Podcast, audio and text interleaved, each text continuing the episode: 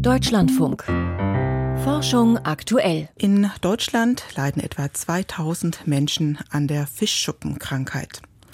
Wahrscheinlich haben Sie noch nie davon gehört, denn die Fischschuppenkrankheit gehört zu den seltenen Erkrankungen.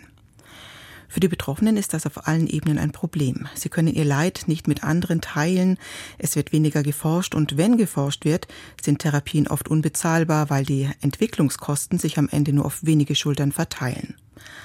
Das könnte sich ändern, wenn neue CRISPR-Gentherapien wie ein Baukasten eingesetzt werden. Und hier tut sich tatsächlich was.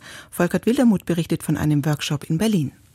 Bei der Fischschuppenkrankheit bildet die Hornhaut derbe Krusten und verfärbt sich. Das sind Sachen, die am ganzen Körper, also auch im Gesicht, an den Händen, gerade auch im Nackenbereich auftritt. Was extrem stigmatisierend ist, weil es das Erscheinungsbild bestimmt. Der Gendefekt ist bei mehreren Krankheiten aus dieser Gruppe bekannt, sagt Pharmazeutin Sandra Hedrich vom Berlin Institute of Health. Es geht jeweils um einzelne genetische Buchstaben und die können gezielt mit dem Genwerkzeugkasten CRISPR-Cas ausgetauscht werden. Die molekularen Instrumente werden mit Hilfe von Nanopartikeln aus Lipiden, also Fetten, in die Zellen geschleust, ähnlich wie bei den Corona-Impfstoffen.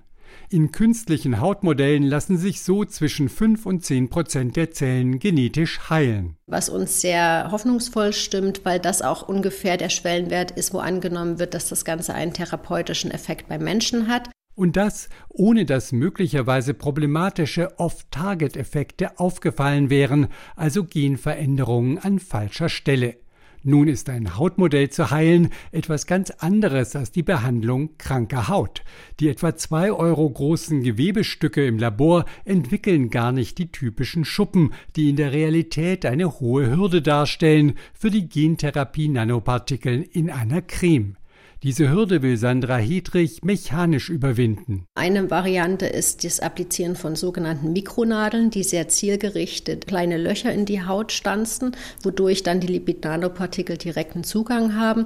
Eine alternative Methode, die wir aktuell erforschen, ist die sogenannte Laserablation, wo also mittels eines Lasers sehr kleine Löcher in die Haut geschossen werden und dadurch dann das Eindringen der Lipid-Nanopartikel möglich ist. Aktuell wird intensiv geforscht und alles schon vorab mit den Zulassungsbehörden diskutiert. Mit einer klinischen Studie ist frühestens in drei bis fünf Jahren zu rechnen. Bei einer anderen seltenen Krankheit sollen noch in diesem Jahr klinische Studien am Berlin Institute of Health beginnen. Es handelt sich um Unterformen des Muskelschwundes, die besonders den Schulter- und den Hüftgürtel betreffen. Theoretisch könnte man hier das heilende CRISPR-Cas-Korrekturpaket auch über das Blut im ganzen Körper verteilen.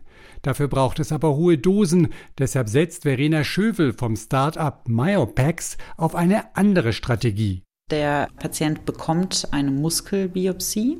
Aus dieser Muskelbiopsie werden die eigenen Muskelstammzellen isoliert und dann aufbereitet und vermehrt. Als Zwischenschritt wichtig wird die krankheitsauslösende Mutation, also Genveränderung, korrigiert mittels dieser spezifischen CRISPR-basierten Verfahren. Und dann nach Sicherheitsprüfung werden die Zellen in den lokalen Muskel retransplantiert. Noch im Labor kann geprüft werden, ob die genetische Heilung funktioniert hat und ob es zu Schreibfehlern im Erbgut der Zellen gekommen ist. Das senkt die Risiken und hilft, die Zulassungsbehörden zu überzeugen. Weil geheilte Muskelstammzellen übertragen werden, die sich auch im Körper weiter an der Regeneration beteiligen, sollten zudem schon kleine Mengen einen relevanten Nutzen bringen. Das legen zumindest Studien an Mäusen mit einer anderen Form des genetischen Muskelschwundes nahe. Ob sich das auf menschliche Patienten übertragen lässt, könnte schon 2024 feststehen. Gentherapien haben ein großes Potenzial für seltene Krankheiten.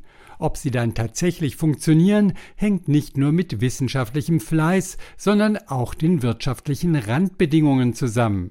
Die Gentherapie Zolgensma gegen eine Form der spinalen Muskelatrophie kostet in den USA über zwei Millionen Dollar. Aber Stammzellforscher Christopher Baum vom Direktorium des Berlin Institute of Health geht davon aus, dass Gentherapien in Zukunft günstiger werden. Wir haben genetische Verfahren, die baukastenartig entwickelt werden können. Man kann mittelfristig hoffen, dass man immer effizienter wird. Und die Kernentwicklungskosten relativ geringer werden. Man sollte dann einen fairen Preis finden in Relation zu den Herstellungskosten. Zum Tag der seltenen Krankheiten ein Beitrag von Volkert Wildermuth.